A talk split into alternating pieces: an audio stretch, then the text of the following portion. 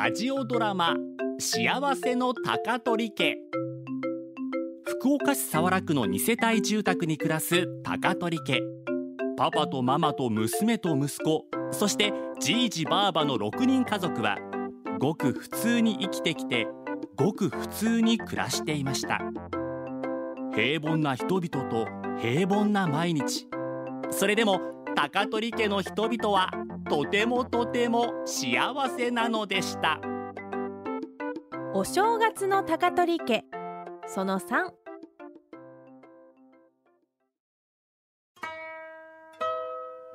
いつまで寝とうと？いいやん正月なんやけん。パパどっか行こ無理。そげんだらけまくって明日の仕事始めは大丈夫な？あ仕事やら言うなって堅実に引き戻される。これ言ったら目覚めるわけね。明日仕事明日仕事明日仕事。うパパはダメやね。ん？じいじまだ寝とるよ？えー、じいじも？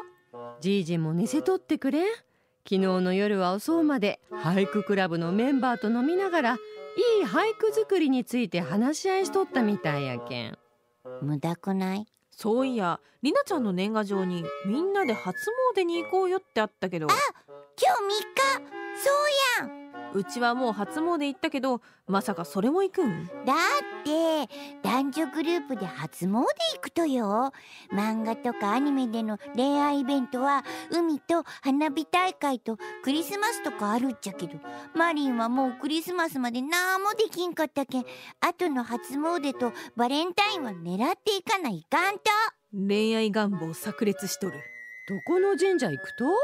おじちゃんとこの近くの神社え櫛田神社？地下鉄やったらすぐやん。風邪ひかんごとちゃんとあったかくしていきなさいよ。大丈夫。アニメじゃ風邪ひいたら家で寝込んでその時にお見舞いに男の子が来てくれるのも恋愛がぐーんと進むイベントやけん。風まで恋愛イベントにするの？その時はマリンだけ家に残してみんなお出かけしといてね。野心が怖いんだけど。じゃあちょっとりなちゃんに連絡してくるえー、っと。あら？大ちゃんそこおったん？寝とくっちゃなかった？俺もちょっと出かけるけん。え？どこによ？ちょっと地下鉄乗って。は？あさてはマリンちゃんの話聞いとったね。聞こえてきたけんね。ん？聞こえたけん？ああそういうこと？マリンが恋愛目的で男子と初詣やら見張るほかあるまいまあせいぜい怪しい親父がおるって通報されんようにね。すぐ準備だ。父親ってしょうがないね。ひとみさんマリンちゃんがメモ残しとるよ。え？ー、パパが立ち聞きしとうの気づいたけんちょっと遠くに初詣行くって言ったけど本当はそこのお稲荷さんに行きます。計りごと成功やね。てかそこまでして恋愛イベント守ります？これからマリンちゃんを恋愛大賢者と呼ぼう。9歳ですけど「